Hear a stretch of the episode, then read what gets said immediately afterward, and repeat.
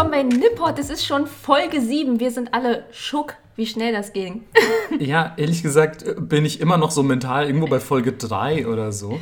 Hallo zusammen. Ich ähm, bin auf jeden Fall positiv überrascht, dass wir es bis Folge 7 geschafft haben. Hä, wir schaffen es bestimmt auch noch bis Folge 70. Hä, ja, 70 sind auf jeden Fall drin. Das sind ja dann auch nach dein, deine Rechenkünsten, die wir gerade schon, ähm, das könnt ihr leider äh, nicht hören, aber vielleicht in irgendeiner Audio- in, in einer Audio, in einer Outtake-Version, würde ich sagen, hört ihr das vielleicht, wie gut Melissa rechnen kann. Und dann wisst ihr, dass das ungefähr 14 mal 7 geteilt durch 2, Wurzel 3 und dann nochmal Pi-Wochen sind. Ähm, ja, also, also theoretisch, alle haben schon abgeschaltet, weil sie waren so, oh Gott, letzte Woche haben sie über so Grammatik-Sachen geredet, diese Woche reden sie anscheinend über Mathe, ich ja. bin raus. Ja, genau, also willkommen zur Folge über japanische Mathematik und ähm, die äh, Geschichte der japanischen Mathematik im Edo-Zeitalter. Das ist sehr spezifisch. Nein, Leute, äh, ihr braucht keine Angst haben. Ich glaube, diese Folge wird sehr, sehr witzig und natürlich auch wie immer sehr interessant, denn es wird ein bisschen übernatürlich. Ja, also ist vielleicht doch ein ganz guter Grund, Angst zu haben, Stimmt. denn es geht heute um Yokai. Den Begriff haben viele von euch vielleicht schon mal gehört. Das ist so eine Art ja, Überbegriff für alle Fabelwesen in Japan. Ich sage mal Fabelwesen mit Vorsicht, weil es beschreibt auch alles andere. Irgendwie Götter, Monster, Geister. Es ist super schwer zu definieren. Mega. Also äh, das wollen wir gleich am Anfang sagen. Wir haben viel geresearched und jeder hat irgendwie was anderes gefunden und 20.000 Leute sagen 20.000 verschiedene Sachen. Ne? Fragst du 10 Leute, kriegst du 10 Meinungen. Und deswegen ist es sehr schwammig. Und wir würden es jetzt einfach so erklären, wie wir es verstanden haben. Ja, also ich glaube, wir erklären sowieso das meiste, wie wir es verstanden haben, was in der Regel gar nicht bedeutet. Aber ähm, ihr hört euch das trotzdem an. Ähm, vielen Dank. ja, also in der Regel wird der Begriff Yokai oder das Synonym Mononoke, was ihr vielleicht mal gehört habt, wenn ihr Filme gesehen habt wie Prinzessin Mononoke, ähm, das wird in der Regel verwendet, um ja, Fabelwesen freundlicher oder böser Natur zu beschreiben. Je nachdem, oft sind sie natürlich ein bisschen hinterhältig, wie man das auch schon im westlichen Kulturraum kennt. Meistens haben solche kleinen übernatürlichen Wesen auch irgendwelche übernatürlichen Ziele, die sie verfolgen. Die sind aber bei den Yokai meist unklar und man weiß gar nicht so richtig, woran man bei so kleinen japanischen Fabelwesen eigentlich ist. Außerdem sage ich jetzt bewusst japanische Fabelwesen, weil die Definition, die mir am besten gefällt, spricht davon, dass Yokai ähm, Fabelwesen sind, die nur in Japan vorkommen oder japanischen Ursprungs sind. Und viele Definitionen sprechen allerdings auch davon, dass man beispielsweise ein Wichtel aus dem Schwarzwald auch als Yokai bezeichnen könnte, wenn man Japaner ist. Aber irgendwie, ja, gefällt mir das nicht. Ich würde gerne diese, ich würde gerne diese Unterscheidung machen zwischen japanischen Geisterwesen oder Monstern und irgendwie europäischen oder westlichen Monstern. Oh, klare Reinhaltung hier. oh Mann, du machst das jetzt irgendwie schon wieder so, dass das leicht rassistisch klingt. Also ich bin auf jeden Fall für Yokai-Reinheit. Ähm, nee, äh, ich finde einfach nur, Yokai ist so ein, auch so ein Begriff, den ich einfach sehr mit diesen typisch japanischen Monstern verbinde. Voll. Und ich glaube, ich fände es super weird, wenn auch so ein Gartenzwerg plötzlich ein Yokai ist. Ey, obwohl ein Gartenzwerg ein hervorragender Yokai wäre. Tatsächlich, ich bin auch fast sicher, es gibt irgendeinen Yokai, der sehr nah am Gartenzwerg ist. 100 Pro. Äh, ja, ich will dazu äh, gerne Nintendo äh, zitieren. Die haben nämlich geschrieben zu Yokai Watch, Yokai sind keine Geistermonster oder Kreaturen, sie sind einfach Yokai. Ja, und ich finde, das trifft es auch, ja. weil natürlich sind sie auch irgendwie ein bisschen Geister, Monster und Kreaturen, aber sie sind auch irgendwie alles auf einmal und irgendwie doch nichts davon. Klingt jetzt poetischer, als es eigentlich der Fall ist, aber tatsächlich streiten sich viele darüber, wie man das genau definieren soll. Sind jetzt Geister noch Teile von Yokai oder kann man die schon irgendwie als Sonderkategorie rechnen oder sind beispielsweise Kami, also Götter in Japan, sind die auch irgendwie mit den Yokai verbandelt? Sind die sogar ein und dasselbe? Gehören die zur gleichen Kategorie? Und ja, das ist alles ein bisschen, ein bisschen komplex, deswegen müsst ihr heute damit leben, dass, dass wir mit einer relativ schwammigen, unklaren Definition arbeiten. Lustigerweise ist mir beim Research aufgefallen, dass die Definition eines Monsters ja auch schon schwierig wird. Ja, total. Was ist für dich ein Monster? Du. das stimmt. Besonders in der Küche. Hast du noch das? Hast du davon noch? Wo ist das? Ja, Melissa ist voll der angenehme Gast. Das wisst ihr jetzt zwar nicht, aber wenn, wenn ihr euch mal mit Melissa anfreunden solltet, das ist total, total gut, sie zu Besuch zu haben. Es gibt fast nichts Schöneres. Hä, hey, ich bringe immer Essen mit.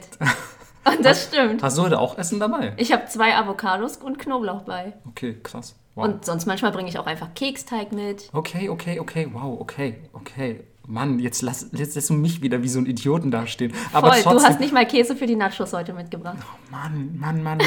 es gibt immer nur Ärger. Aber das meine ich mit angenehmer Gast. Weißt du, selbst wenn du Essen mitbringst, so ist es immer noch, es ist immer noch eine Zumutung. Zumutung ist auch so ein geiles Wort. Hey, ja, also bitte, wenn das auf irgendwen zutrifft, dann, dann auf, die, auf die Monster. Ja, okay. Gerade noch so gerettet. Gerade, Gerade noch, noch so gerettet. Ganz, ich hatte schon mein Wasserglas in der Hand. Nein, die Monster ist tatsächlich, also auch im Westen so, was ist denn ein Monster? Also ist zum Beispiel ein Zombie, ist das ein Monster? Ist ein Geist ein Monster? Ist ein Serienkiller ein Monster? Ja, rein theoretisch, genau. Ab, ab einem gewissen Grad der Taten, sage ich jetzt einfach mal, bezeichnet man ja auch Menschen als Monster. Genau. Oder oh. Steuererklärung. Hey, auf jeden Fall. Es gibt auch definitiv metaphysische Monster, ja. ähm, die, die einem irgendwie das Leben schwer machen. Und deswegen ist es natürlich auch hier schon schwierig. Und jetzt stellt euch das Ganze noch vor mit, ähm, mit einer Verwebung mit Geistern und, und Göttern und allem anderen. Und gerade auch, weil man dann teilweise je nach Vorkommen oder nach, nach Ursprung der Yokai auch noch andere Begriffe hat, um diese Yokai nochmal gesondert zu kategorisieren, wie zum Beispiel Ayakashi, was für Yokai verwendet wird, die besonders in Meeresnähe oder über Wasseroberfläche auftauchen. Und du denkst du so, wow, es war vorher noch nicht kompliziert genug, ja bitte noch mehr Begriffe. Ja, nun gut. Ähm, ich glaube, ihr habt ungefähr verstanden, dass ihr nichts verstanden habt, genauso wie wir, aber. Genau, das ist ein guter Einstieg. So, hallo, willkommen zum Podcast. Wir wissen genauso wenig wie ihr. aber wir können ja mal ein bisschen erzählen, wo das Ganze so ein bisschen herkommt. Ihr wisst ja, China und Japan, da war viel los, da kam viel durcheinander und so ist es natürlich auch mit der Folklore. Das ist ja hier auch nicht anders mit Märchen, die es im Russischen zum Beispiel gibt und die gibt es aber auch im Deutschen und die heißen einfach nur anders.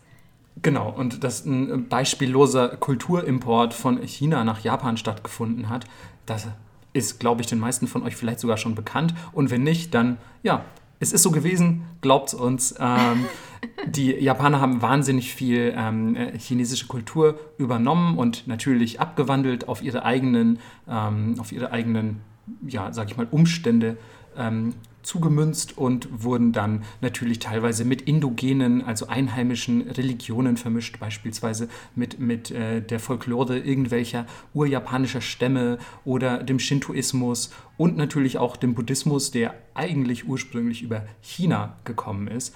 Und das alles zusammen wurde, wurde dann in so einen großen Kessel gepackt, man hat gut durchgerührt und rauskamen echt seltsame Yokai. ja. Und äh, wie wir eben schon kurz angeschnitten haben, es gibt Yokai und ursprünglich gab es auch die Götter, also gerade wenn man so vom Shintoismus das Ganze herleitet. Und was ich gefunden habe, ist, dass diese Götter, diese Kami, eher personifizierte Naturphänomene waren. Ähm, zum Beispiel, hey, es regnet echt krass viel. Mhm. So, wow, das muss die Regengöttin gewesen sein. Ähm, und der Unterschied im Endeffekt ist eigentlich nur, wie sie angebetet werden, weil Yokai brachten ursprünglich eher ja, ungewollte Dinge und die Kami brachten halt gute Dinge. Zum Beispiel hast du halt den Regen für die Felder, aber eine Überflutung von den Yokai. Mhm. Also quasi immer leicht eine negative Konnotation, aber gleichzeitig muss man auch direkt dazu sagen, es gibt viele Yokai, die auch einfach für positive Dinge sorgen, die gar nicht so negativ behaftet sind und die aber dann oft assoziiert werden mit Dingen, die man sich nicht erklären kann. Das muss ja nicht zwangsläufig negativ sein, aber das sind nun mal Wesen mit übernatürlichen Kräften, deswegen werden sie auch mit Dingen, die man generell als übernatürlich empfindet, in Verbindung gebracht. Das heißt, mal als ganz Ganz banales Beispiel, ihr wisst nicht, warum der Apfel vom Baum fällt. Ihr habt die Schwerkraft noch nicht entdeckt und dann sagt ihr euch eben, ja, das ist Schwerkraft-Yokai, der den Apfel aus, aus dem Boden quasi vom Baum klaut mit seinem unsichtbaren Arm oder so. Nein, das, diesen Joker habe ich mir natürlich gerade ausgedacht, aber ihr wisst, in welche Richtung ich da gehen möchte. So ungefähr muss man sich das vorstellen. Man hat einfach viele, viele Dinge sich damit erklärt, für die man keine andere wissenschaftliche Erklärung bisher gefunden hat. Das ist ja in anderen Kulturen auch nicht anders. So Thor, der Donnergott. Ja, total. Also ich glaube ehrlich gesagt, das kennt so gut wie jede Kultur und ich glaube, das kennen wir auch heute noch. Voll. Und ja, äh, tatsächlich ähm, hat das relativ früh schon angefangen mit den Yokai, denn selbst die frühesten japanischen Schriftzeugnisse erwähnen bereits solche. Und ähm, das ist dann teilweise, ich glaube, im 8. Jahrhundert, Ende des 8. Jahrhunderts, so 794, mit, mit äh, Start der Heian-Zeit, Zeit, hat das ähm, deutlich zugenommen. Dort hat man vermehrt in Schriftzeugnissen die Erwähnung von Yokai gefunden, teilweise sogar in offiziellen, ähm, in offiziellen, wie sagt man denn, in offiziellen Schriftzeugnissen irgendwelcher Beamte und so, die dann von Phänomenen berichten und das auf irgendwelche Yokai schieben tatsächliche, tatsächlich, ja, ja, das war, ich, ich schwöre, diese Überflutung, das war nicht der schlechte Damm, den wir gebaut haben, das war eindeutig ein Yokai. Und die 200 Kilo Gold, die verschwunden sind, auch. Das war dieser goldfressende böse Yokai, wie konnte er nur? Und ähm, gleichzeitig ähm, muss man dazu sagen, dass es aber zu dieser Zeit noch kaum bildliche Darstellungen der Yokai gab. Das hat nämlich deutlich später angefangen. Erst ab der Kamakura-Zeit haben dann die Leute angefangen, auch Yokai zu malen und auf irgendwelchen Schriftrollen abzubilden. Lustigerweise gab es tatsächlich Beamte, die nur dafür zuständig waren. Man nannte die Onmyoji. Habe ich das richtig ausgesprochen? Naja, ja, Onmyoji. Ja. Ähm, das waren Beamte, die waren dafür da, äh, einen Kalender zu machen, die Zeit zu messen, ab und zu auch wahrzusagen und natürlich auch Schutz vor Oni zu geben, also Dämonen. Ja, Dämonen, Teufel, das ist immer ein bisschen schwierig zu übersetzen, ähm, weil das Wort Yokai und Bakemono gab es damals noch nicht. Und ähm, das Geile ist einfach, Stell dir vor, du bist irgendwie Beamter und du machst nicht die Steuer, sondern du beschützt den Staat vor bösen Dämonen. Wie geil ist das bitte? Warum haben wir das nicht hier? Ja, vor allem äh, äh stelle ich mir eigentlich ziemlich entspannt vor. ja. ähm, denn selbst wenn es nicht funktioniert, was wollen sie denn machen? Dann war der Dämon entweder zu mächtig oder ja, ich habe mich beim, beim Schutzzauber verschrieben oder so. Also weißt du, es ist irgendwie so, ja, keine Ahnung, oh, das ist ein neuer Dämon, den hatte ich noch gar nicht entdeckt. Sorry, da konnte ich jetzt wirklich nichts machen. Ja, das, das ging nicht anders. Und äh, es gab ein Event, ich muss es auf Englisch sagen, weil es auf Englisch so viel cooler klingt. The Night Parade of 100 Demons. Das, okay, aber wenn du es mit dieser Stimme sagst, klingt alles irgendwie badass. Ähm, Ravioli mit Tomatensauce. Boah, shit, das ist das Event auf jeden Fall. Ähm, ja, im äh, Japanischen wird das Event Yaki Yagio genannt. Hört sich an wie was zu essen, finde ich. Ein bisschen, ne? Ja. Ähm, Yakiniku. Yakin, Yakiniku. Vielleicht. Nee, keine Ahnung. Auf jeden Fall ähm, ist das die besagte Nachtparade der 100 Dämonen. Und die findet im Sommer statt, denn im Sommer, so sagt man in Japan, ist man der Geisterwelt am nächsten oder ist die Geisterwelt uns am nächsten. Und ähm, das heißt, es gibt besonders viele Yokai, auf die ihr achten müsst. Also es gibt besonders viele Yokai, die sich Zutritt zu unserer Welt verschaffen oder hier rumhängen. Und die machen manchmal Paraden durch die Nacht. ähm, Love Parade. Ja, so ein bisschen. Yokai Love Parade. Ein bisschen Yokai Love Parade. Ähm, allerdings ähm, ohne, ohne Techno, soweit ich das bisher mitbekommen habe. Ich du weiß kannst nicht. nur nicht hören. Ja, Geistertechno. 2020 Geistertechno in Tokio. Ähm, genau, und ähm, diese, diese Parade aus Dämonen, Geistern und Gespenstern, die ähm, ist natürlich für alle Menschen äh, ja, ein, ein gefährliches Ereignis, denn wenn man diese Parade erblickt, so sagt man, stirbt man entweder sofort, was ja, ziemlich dramatisch klingt und auch ist, oder man hat sich vorher durch Onmyoji ähm, einen, das sind die besagten Beamten, eine, eine Schriftrolle anfertigen lassen, mit der man vor dieser Parade geschützt wird. Und wenn man so eine Schriftrolle vielleicht nicht haben sollte, dann kann man tatsächlich ähm, sich in seinem Haus einschließen und ein paar Zauberformeln aussagen und hoffen, dass das Ganze trotzdem gut geht. Dun, dun, dun. Klingt echt ganz schön heftig. Voll. Ähm, wenn ihr das so ein bisschen hört, dann könnt ihr euch vielleicht ein, zwei Sachen erklären, die ihr mal in japanischen Filmen gesehen habt. Es gibt ja zum Beispiel auch einfach diese Pokémon-Parade, die durch Tokio ballert. Und äh, wer den Film Paprika gesehen hat, da gibt es ja auch diese mega krasse Prozession durch Tokio. Und ich würde schon sagen, dass es alles stark davon beeinflusst. Also Paprika auf jeden Fall. Die Pokémon-Parade kenne ich gar nicht, ehrlich gesagt. Ja, die heißt sogar Pokémon The Night of the Pokémon Parade oder ah, so. Ah, okay, dann ist das natürlich auch darauf basierend, definitiv. also ich kenne das aus Pompoko. Ich weiß nicht, wer von mhm. euch den Ghibli-Film gesehen hat. Ähm, da gibt es ja am Ende auch so eine Geisterparade, die ein, eins zu eins quasi diese Parade darstellt, nur dass sie eben weitaus weniger tödlich verläuft. Denn am Straßenrand stehen überall Menschen und feiernde Kinder und finden das total cool, was da für Monster irgendwie durch die Gegend laufen oder für, für seltsame Gestalten. Es sind ja nicht alles wirklich Monster. Ähm, und, und es sind irgendwie so ein sehr freundschaftliches Verhältnis. Also manche werden ein bisschen erschreckt und so, aber das ist es. Niemand stirbt, weil er die Parade sieht. Das ist ein anderer Film. Ähm ja, aber diese Beamten, es war halt deren Job, zu Sonnenuntergang aufzupassen, dass da nicht so viele durch, die, durch das Yokai-Portal kommen. Und ähm, es wurde tatsächlich von diesen Beamten auch behauptet, dass sie Oni beschwören und befehligen konnten. Wie ein Pokémon-Trainer. Das wäre echt super, super badass. Ja, oder wie, eigentlich ist es wie Chainsaw Man. Findest du das wie Chainsaw Man? Die sind ja eigentlich selber die Teufel und Dämonen. Ja, aber sie können ja auch so einen Pakt mit denen eingehen und Ja, dann okay. die beschwören und dann Ja. machen sie Sachen. Ja, das stimmt. Aber ich glaube, die Onmyoji waren tatsächlich eher näher dran an den Pokémon-Trainern. Ja, eigentlich Muss ich sagen, weil sie ja wahrscheinlich die Leute befehligt haben. Oder die, die nicht die Leute, aber die, die Yokai. Ja. Also das finde ich, schon- finde ich schon sehr cool. Allerdings war das natürlich nicht immer nur mit positiven Folgen verbunden.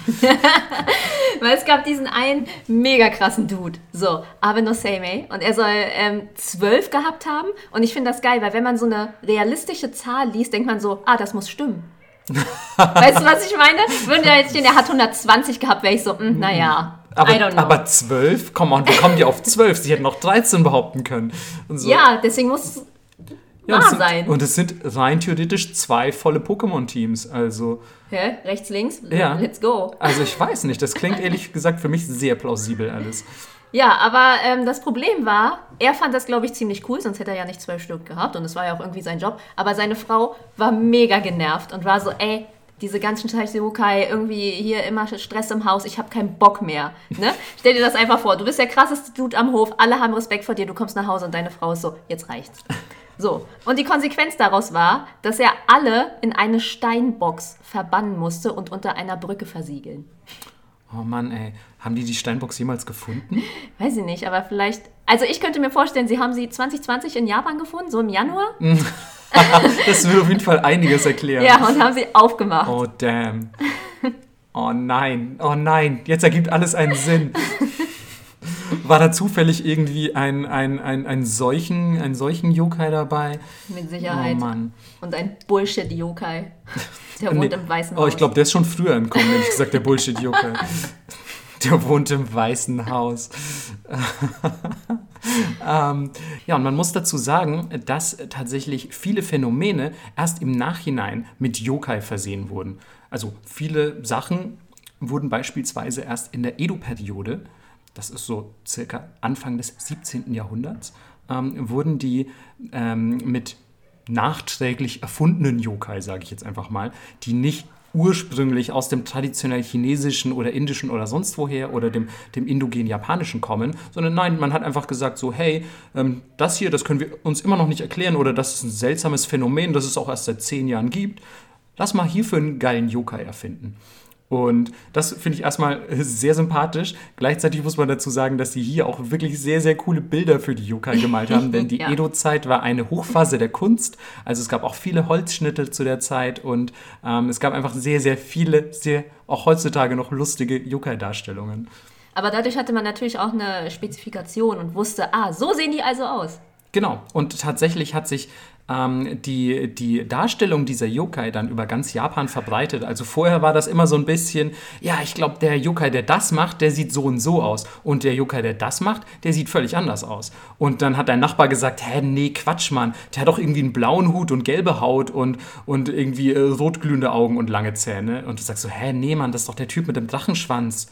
Und so. Und nein, damals hat man dann gesagt, Mm-mm, alle Yokai, die sehen so aus und man hat quasi natürlich auch eine Art, ähm, ähm, wie sagt man, eine Art ähm, ähm, f- Lexikon? Ver nee, aber eine Art, äh, man hat eine Art Verlagswesen. Jetzt weiß ich auch wieder, da wo ich arbeite, Da, du weißt du schon, arbeitest, man hat okay. eine Art Verlagswesen also ähm, äh, erschaffen und es wurde viel weiter verbreitet natürlich als beispielsweise eine Schriftrolle, die irgendwie während der Heian-Periode entstanden ist. Also in der Edo-Zeit hat das einfach eine viel, viel weitere Verbreitung gefunden, weswegen sich so die Darstellung der Yokai in dieser Zeit einfach vereinheitlicht hat.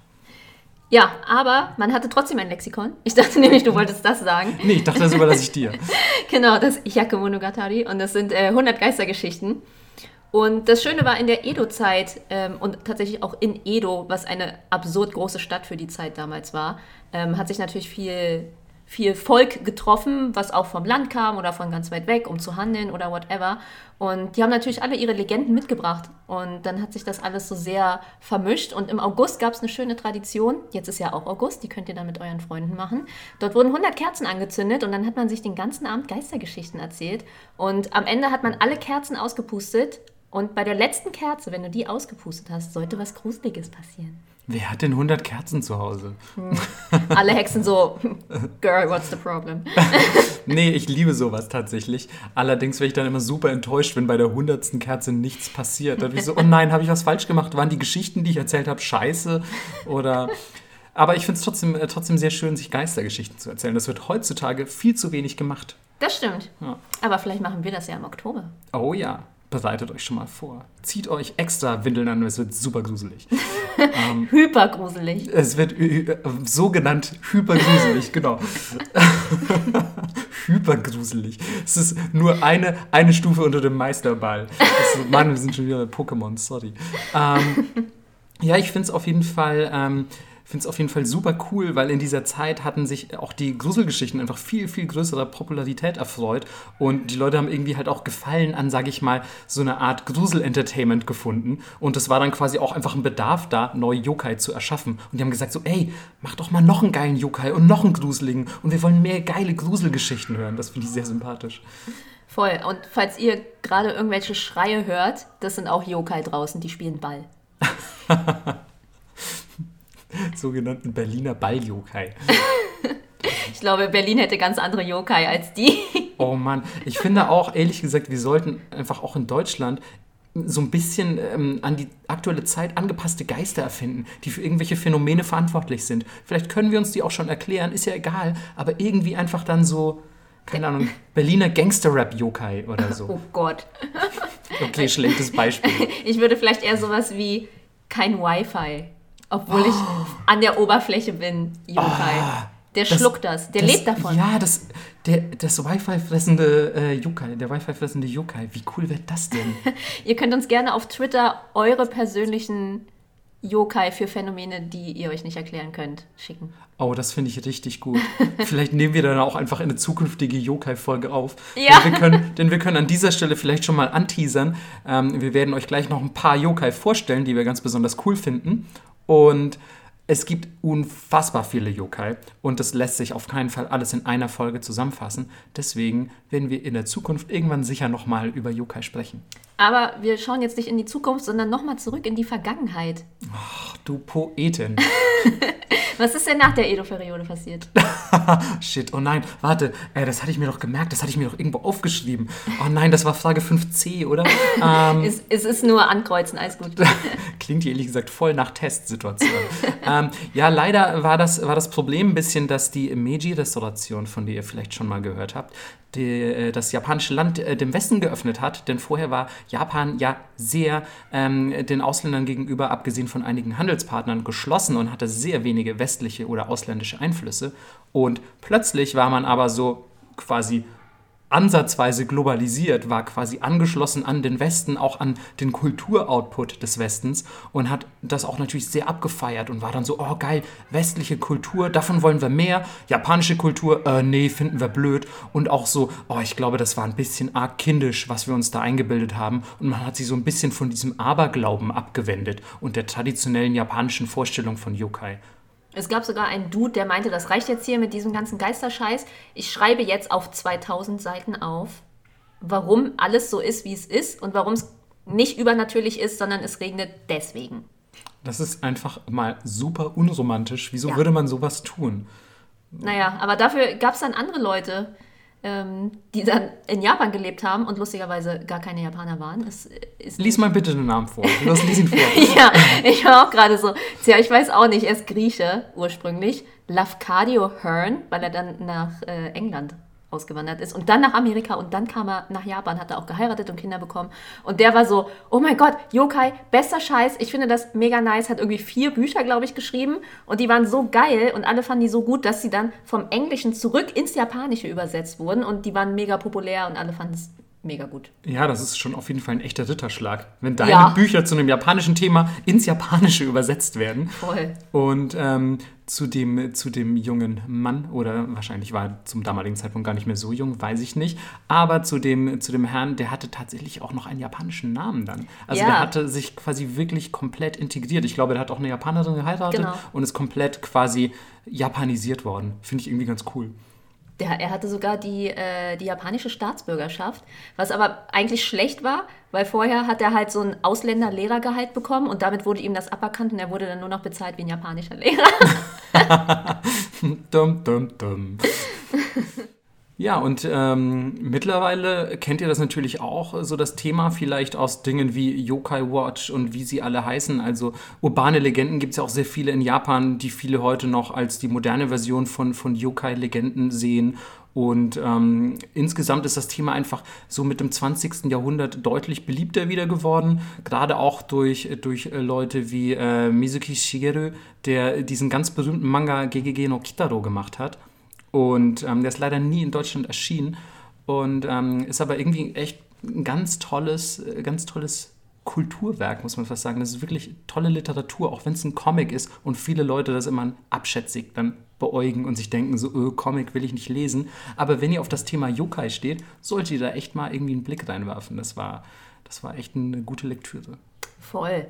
Und ähm, diese ganze mystische Geschichte, auch so Vampire, Zombies, das schwingt ganz oft kulturell auch mit, ähm, wenn man vor bestimmten Dingen Angst hat. Und bei den Yokai, so in den 50er, 60ern in Japan, war das auch eine Angst vor Modernisierung. Das war ja Verdrängung äh, der Natur, die, die Städte wurden riesengroß, Leute haben sich irgendwie sehr abgekapselt gefühlt und da gab es dann einfach so eine Zuwendung wieder hin zum Traditionellen, weil natürlich die Yokai auch ein Stück Geschichte von Japan sind. Ja, auf jeden Fall sogar ein ganz schön wichtiges. Voll.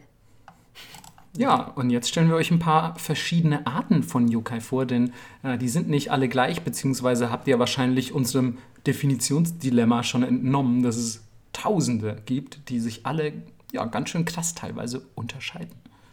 Und ich würde mal anfangen mit Tieren, weil ich glaube, das sind die, die die meisten auch kennen. Und einer meiner Favorites ist der Tanuki. Natürlich. Es ist äh, ein Marderhund und er ist ein Gestaltwandler, also er kann ähm, ja, sich auch in Menschen natürlich verwandeln. Und seine ultimative Superpower, du musst schon lachen, und alle anderen, die, die Bescheid wissen, ähm, lachen auch schon. Er hat echt krasse Eier und aus diesen Eiern kann er viele krasse Sachen formen und auch drauf fliegen. Ja, wahnsinnig sympathisch auf jeden Fall. Ihr habt vielleicht auch schon mal die, die Statuen in Japan rumstehen sehen von, von Tanuki. Die haben meistens einen kleinen Hut auf, irgendwie so ein Täschchen um, haben unten sehr große Hoden, wie wir gerade schon äh, festgestellt haben, und sehen eigentlich ganz gutmütig aus, denn Tanuki sind erstmal an sich nicht böse. Die sind ein bisschen schelmisch, aber an sich wollen sie den Menschen nichts Böses. Die verwandeln sich zum Beispiel gerne mal in einen, in einen Mönch und laufen dann durch menschliche Siedlungen und lassen sich irgendwie volllaufen mit Alkohol, ähm, finden es super, super geil, wenn man äh, ihnen Essen gibt, denn Tanukis lieben Essen natürlich. Und ja, vielleicht stellen sie auch einfach ihre sehr großen Eier zur Schau. Who knows? ähm, Und ja, sie werden auch sehr oft dargestellt mit äh, Alkohol in der Hand und einem Schuldschein. Und ich kann das 2020 echt gut nachvollziehen. Alkohol und Schuldscheine. Ja, und dicke Eier zeigen. Ja, 2020 ist echt das Jahr der Tanuki. Äh, ich möchte noch mal kurz zurück, wo wir schon endlich mal beim Thema Eier sind. Ähm, Ja. Möchte ich noch mal kurz ähm, erklären, wofür der die alles benutzt. Und zum Beispiel Trommeln, Regenschirm oder sogar als Segel.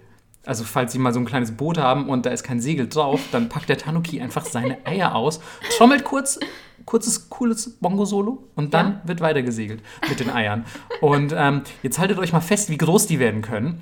Denn eine Legende sagt, bis zu acht Standard-Tatami-Matten und eine Standard-Tatami-Matte nach heutigen Maßstäben. Ich weiß, nicht, ich weiß nicht, wie groß die damals waren, aber heutzutage ist eine Standard-Tatami-Matte 85 mal 170 Zentimeter. Das heißt, der hat der hat riesige Eier, die teilweise 10 Meter lang sind. Also ich weiß nicht, ob das der Wahrheit entspricht und ob äh, diese, diese Maße damals auch schon so waren, aber ihr könnt euch auf jeden Fall vorstellen, das waren gigantische, gigantische Eier. Ja, ich Ja. bin begeistert. Und willst du auch vielleicht noch wissen, woher die kommen? Ja. Ja, also das ist auch wieder nur eine Legende, die ich gefunden habe, aber angeblich kommt das vom Goldschmieden. Denn wenn japanische Goldschmiede Blattgold herstellen wollten, haben sie ähm, das Gold, das sie gehämmert haben, in die sehr, sehr widerstandsfähigen Tanuki-Hoden eingewickelt. also es sind ja tatsächliche Marderhunde, japanische, und die auch tatsächliche Hoden haben. Und anscheinend, damals musste man ja benutzen, was man hatte, hat man das Gold dann in Tanuki-Hoden eingewickelt und so lange darauf rumgehauen, bis es Blattgold war. Und weil die eben so, weil die eben so robust, dehnbar und widerstandsfähig waren, hat sich diese Tanuki-Hoden-Legende entwickelt. Das ist mega geil. Ich finde das so gut. Mit der Story wird es einfach noch besser. Ja, charmant. Ich hätte auch irgendwie erwartet, aber darüber habe ich echt nicht viel gefunden, so, äh, dass das irgendwie eigentlich so ein Fruchtbarkeitssymbol ist. Ne? Aber Ja. selten. Es ist meistens eher ein Werkzeug. Krass. Ja. Aber auch schön. Nö, auch super, super schön. Super formschöne Eier. Form, Form schön drin. so, okay, also wir machen mal weiter Oh. mit, äh, mit einem Yokai, der, glaube ich, sehr viele feuchte Männerfantasien beflügelt hat. Oh yeah. Es geht um hübsche Damen mit Fuchsöhrchen. Ja, so werden sie vielleicht in irgendeinem Anime dargestellt. Ja. Aber erstmal an sich reden wir natürlich über Kitsune, den japanischen Fuchs. Und der Fuchs im Japanischen gilt eh schon natürlich, wie auch ein bisschen bei uns, als sehr verschlagenes Tier. Und ähm, man sagt ihm magische Kräfte nach. Und übrigens, diese magische Kräfte gleich schon mal vorweg hängen mit dem Alter des Fuchses zusammen und mit der Anzahl seiner Schwänze. Ähm, auch ein bisschen wie bei tatsächlichen Menschen, ne? Also Der- wie du- bei Männern. So, Du wirst stärker, umso mehr Schwänze du hast. ich dachte, so ist das. Okay. Deswegen bin, deswegen bin ich so ein Lauch, weil ich habe nur einen. Ähm, Deswegen waren alle meine Ex-Freunde auch so Lauchs, die hatten auch alle nur einen. uff, Shots feiert, ey. Ähm, was ich aber eigentlich sagen wollte, Füchse. Ähm, und die haben äh, diverse magische Fähigkeiten, wie zum Beispiel ähm, Feuer mit ihrer Schwanzspitze zu erzeugen, zu fliegen oder einfach magische Illusionen zu erzeugen. Und ähm, das Allerbeste, Besitz von Menschen ergreifen. Ähm, das ist dann so ein bisschen das, was du vielleicht meintest, das Fuchsmädchen, was dann entsteht. Denn gerne ergreifen sie Besitz von jungen Frauen. Und das nennt man dann Kitsunetsuki. Und heißt auch wörtlich so ein bisschen wie vom Fuchs besessen. Und interessanterweise äh, betreten sie euren Körper über die Fingernägel, also unter die Fingernägel schleichen sie sich oder gehen durch eure Brüste. ja, das stand, das stand Okay. da so.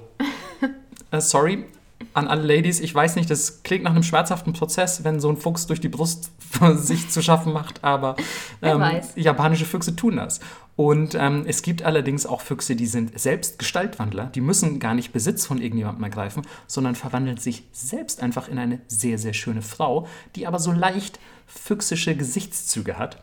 Und je nachdem, ob die gut oder böse ist, ähm, verführt sie dann beispielsweise Männer und äh, legt sie irgendwie herein oder verliebt sich tatsächlich in diese und heiratet sie und führt ein glückliches Leben zusammen, bis der Mann herausfindet, dass er mit einem Fuchs verheiratet ist. und ähm, sobald er das nämlich herausfindet, verlässt sie ihn fluchtartig und lässt auch ihre Kinder zurück und dann bist du einfach alleine. Also fast Witwer, aber alleinerziehender Vater auf jeden Fall. Mann, ey. Mich würde das nicht stören, hätte sie einen Fuchsschwanz und Ohren. Hä, ich finde das Beste. auch super cool. Ist eher ein Upgrade. Total. Also ich finde das ganz sympathisch und so, oh wow, du bist gar nicht so langweilig, wie ich dachte, liebe Frau. ähm, und ähm, ja, es gibt tatsächlich auch zwei ganz besonders ähm, bekannte Füchse im Japanischen, die, die quasi für Gut und Böse stehen. Und das eine ist Kusunoha, habt ihr vielleicht auch, der Name kommt in manchen Anime vor, schon mal gehört. Und ähm, Tamamo no Mae. Und das ist die böse Füchsin. Und die böse Füchsin ähm, war, war mit einem ehemaligen Kaiser zusammen und ähm, hat den fast in den Tod getrieben durch ihre Machenschaften, während Kusunoha quasi als die aufopferungsvolle liebe Fuchsmutter gilt. Und ähm, ja, die beiden sind dann quasi in ein ewiges Battle verstrickt. Da, da. Auch da, da, da. Und vielleicht muss man noch dazu sagen, es gibt einen Oberbossfuchs. Ja, Mann, und der ist immer Silber. Ja, Mann, das finde ich ziemlich, ziemlich cool. Und der ist Voll. Ähm, ihr habt vielleicht schon mal vom Fushimi Inari-Schrein in Kyoto gehört, der ja auch sehr viele Fuchsstatuen ähm, beinhaltet und ganz viele von diesen orange-roten äh, Tori, diesen, diesen Toren, die einfach die vielen Wege durch den Wald säumen. Ja, das ist ein Schrein, der tatsächlich dieser Fuchsgottheit geweiht ist. Sehr elegant. So sind sie, die Füchse. Und neben den Füchsen gibt es natürlich auch noch viele, viele andere Tiere, die als Yokai dargestellt werden oder eine Yokai-Version besitzen. Zum Beispiel Haie, Katzen oder auch Spinnen. Die nennt man Tsuchigumo. Und die sind super eklig. Wenn ihr mal Holzschnitte oder vielleicht auch irgendwelche äh, gemalten Schriftrollen von denen seht, die sehen nicht so geil aus. Googelt das gerne mal oder vielleicht posten wir auch einfach ein Bild von denen. Die haben so eine Art Oni-Kopf. Zu den Oni kommen wir gleich noch, aber es sind so ein, ja, sind so Dämonen, also sie haben einen sehr dämonischen Kopf, einen Tigerkörper und Spinnenbeine. Mega ekelhaft.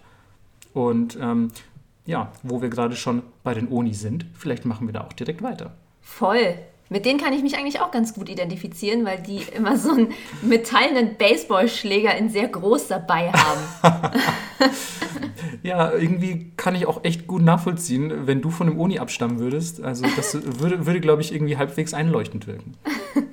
Nein, das, äh, man kann sich das so ein bisschen vorstellen wie Oger, würde ich sagen. Ja, also sind meist große, böse Dudes, werden, werden oft als Menschenfresser auch bezeichnet. Sie haben Hörner, eine bis mehrere und ähm, haben eine große Eisenkeule dabei, wie Melissa schon gesagt hat, oder ein riesiges Schwert, womit sie euch zerhacken und euch dann aufessen.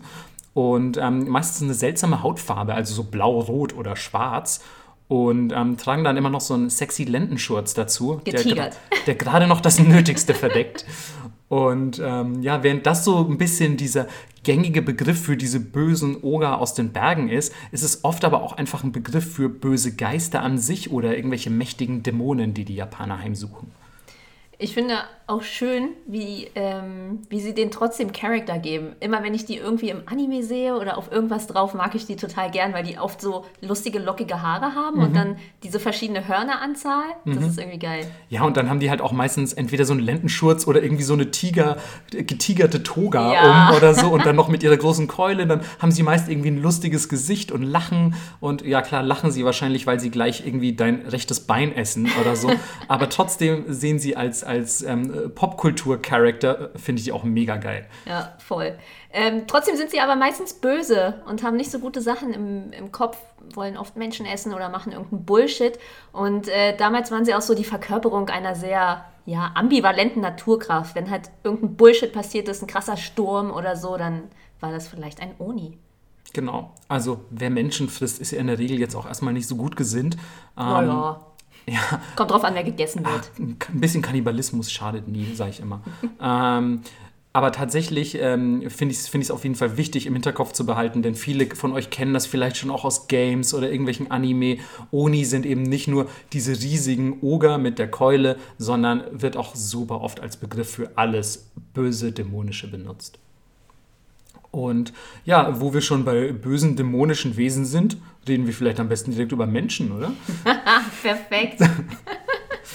ja, da gibt es auch verschiedene Ansätze. Ähm, manchmal sind sie gestorben und dann ist irgendwas passiert. Ähm, manchmal werden sie direkt zu Yokai. Gibt verschiedene Überlieferungen. Ja, tatsächlich ist es nämlich so, dass ähm, also in den meisten Überlieferungen, die ich gefunden habe, ist es eigentlich so, dass ein noch lebender Mensch zu einem Yokai wird. Also du warst erst Mensch und bist dann einfach durch ein Ereignis, das meist mit sehr starker oder extremer Emotion verbunden ist oder einer Untat, die dir angetan wurde oder einer, die du selber vollbracht hast. Und jetzt habe ich irgendeinen Satz angefangen, der, ähm, glaube ich, grammatikalisch nicht mehr aufzufangen ist. Keine Ahnung. Aber ich will auf jeden Fall sagen, es gibt verschiedene, das mache ich leider voll oft, da rastet wahrscheinlich Melissa beim Schneiden heute aus.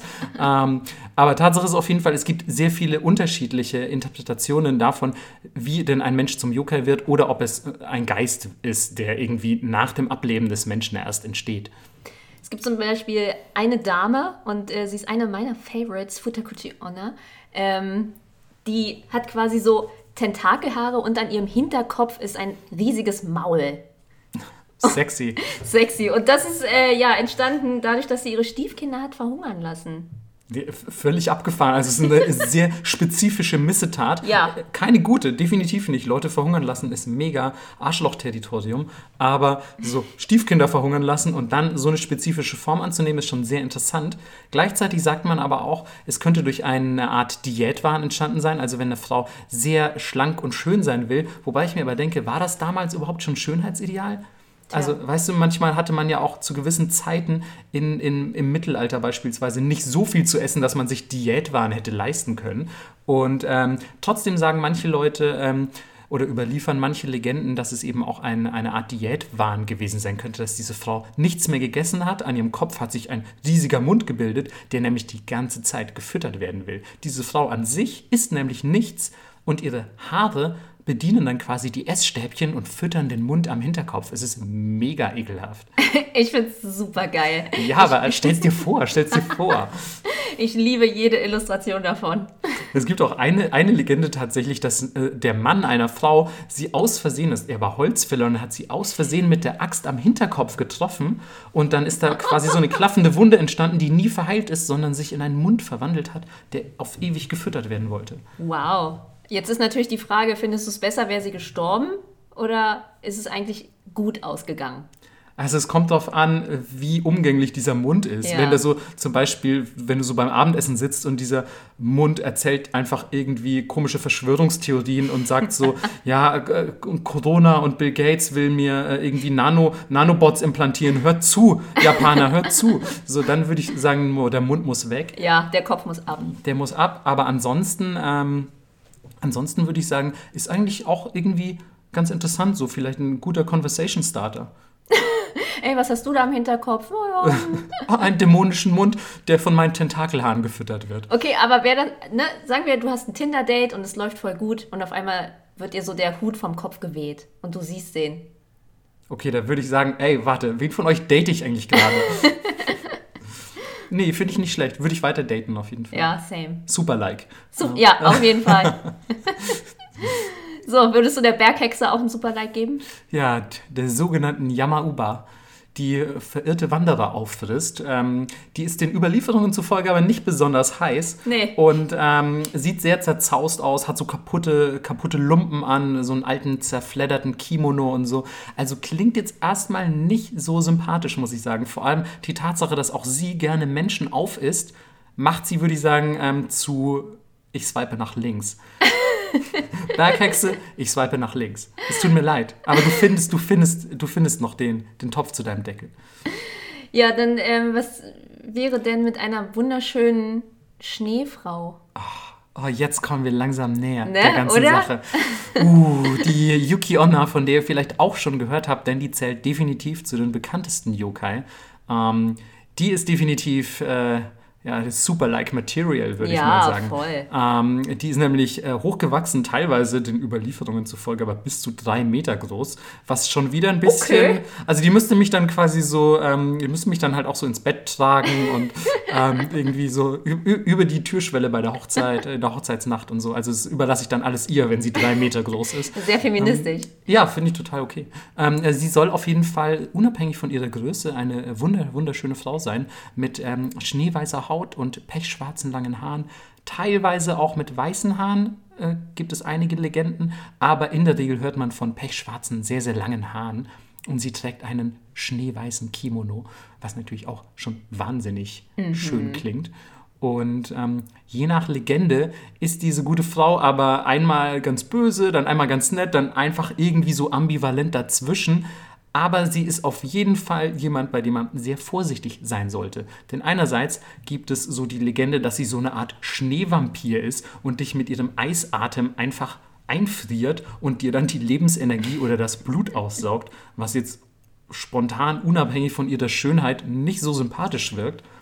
Andererseits gibt es dann aber auch noch die Geschichte von ihr, wie sie beispielsweise einen ähm, jungen Mann verschont, quasi in einem Schneesturm oder ihn vor einem Schneesturm bewahrt, weil er einfach irgendwie ja, ihr Interesse geweckt hat, weil sie ihn auch vielleicht für super-like Material hält, wer weiß, ähm, weil sie ihn einfach ganz schön findet oder sympathisch, was auch immer, und ähm, sagt ihm aber, ey, du darfst nie jemandem von unserem Treffen erzählen. Und vorher bringt sie noch seinen Vater um. Sie hat seinen Vater umgebracht. Oh, damn. Das klingt, schon, das klingt schon wieder, ehrlich gesagt, so mittelsympathisch nur noch. Ähm, aber immerhin hat sie ihn nicht umgebracht. Ja. Das ist schon mal was für einen Yokai. Und äh, sie hat ihn nicht umgebracht und gesagt, ey, du darfst aber niemandem davon erzählen, was hier gerade passiert ist. Du kannst nicht erzählen, dass du die Yuki Onna, was übrigens übersetzt einfach Schneeflau bedeutet, ähm, dass du die getroffen hast. Und er sagt so, ja klar, überhaupt kein Ding. Und lebt so einfach sein Leben weiter, heiratet eines Tages eine wunderschöne Frau und dann sitzt er eines Abends beim Essen und denkt sich so, ey, warte mal, irgendwie erinnerst du mich an diese eine Schneefrau, die ich damals getroffen habe und erzählt dir diese Geschichte und sie gibt sich als diese Schneefrau von damals zu erkennen. Plot Twist, sie heißt vor allem auch noch Yuki. Äh, voll nicht auffällig, wenn jemand Schnee heißt, den du heiratest, nachdem du eine Schneefrau getroffen hast, die so ähnlich aussieht. So, ey, Junge, get Bro. your shit together. So. Ja, wirklich. Also bitte. Und ähm, ja, vielleicht gab es damals einfach noch keine Seehilfen. Ähm, und ja, dann ähm, sagt sie ihm, ich verschone dich jetzt, ich werde dich nicht töten, aber ich verlasse dich trotzdem. Ciao. Ja, goodbye. Ja, also immerhin hat sie ihn trotzdem zweimal verschont und nicht umgebracht. Das ist schon ganz Ja, okay. sie hatten ja dann auch Kinder und vielleicht war sie so, ah, der muss noch auf die Kinder aufpassen. Ja, eben. Und so insgesamt ist sie aber auf jeden Fall schon so ein bisschen Succubus-Material. Ja. Also, boah, ich benutze sehr oft Material, Verzeihung, liebe Leute. Ähm, aber sie ist so ein bisschen Succubus-artig. Also sie verführt oft angeblich einsame Männer, die irgendwie durch den Schneesturm wandern. Und dann kommt da, was ich auch überhaupt nicht verdächtig finde, ist so ein Schneesturm, du bist so mitten im Wald und dann kommt eine wunderschöne 3-Meter-Frau und du so, okay, ja, ich gehe mal mit ihr mit, why not? Ey, das waren einfach einfache Zeiten. Das waren andere, das waren andere Zeiten. Ich weiß nicht, ob es einfache Zeiten waren, aber andere. Es war mehr simpel. Du warst so, ey, vielleicht sterbe ich ja auch in dem Schneesturm. Da war ich jetzt noch mal mir eine schöne Nacht. mit, einer, mit einer sehr blassen 3-Meter-Frau. Alles, alles klar. Nee, ich finde das voll okay. Ich, würde, ich könnte auch nicht Nein sagen. Boah, Yuki Onna. Also ich wäre auf jeden Fall an Bord. Ja.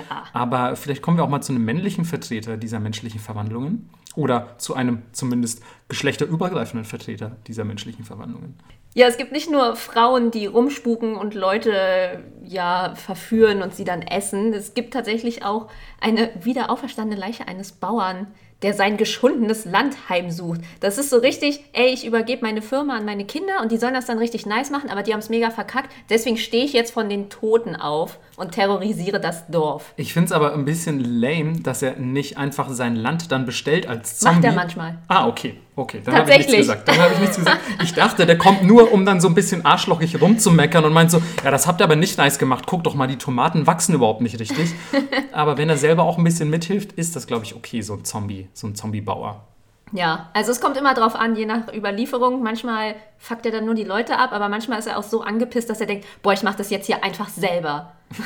Ich finde es auch immer, das merkt man jetzt schon an dieser Stelle, sehr interessant, dass fast jeder Yokai so eine, so eine sehr ambivalente Natur hat. Also manchmal sind die böse, manchmal sind die ganz nett und je nach Überlieferung hat auch einer mal einen getroffen und war dann einfach mit der Yuki Onna einen Saufen oder so.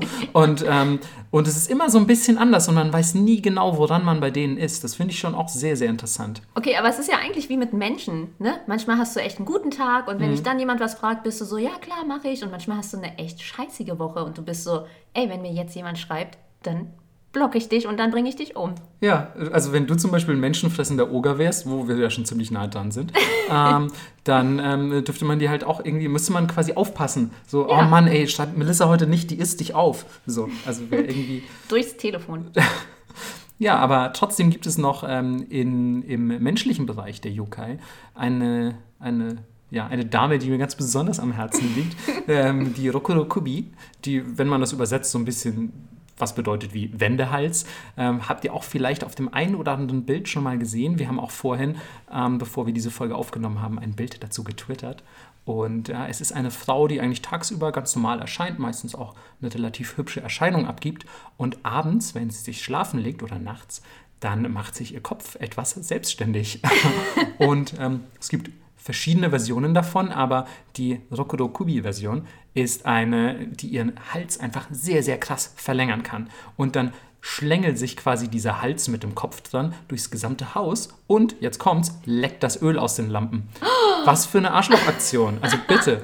ähm, ich meine, Lampenöl war ja damals auch echt nichts, womit man irgendwie äh, quasi um sich geworfen hat wahrscheinlich. Und gerade auch, weil das Licht ja so ein bisschen der Schutz vor der Dunkelheit und dem Gruseligen ist und dann leckt ihr einfach diese Dämonenfrau das Lampenöl weg. Ist irgendwie nicht so cool.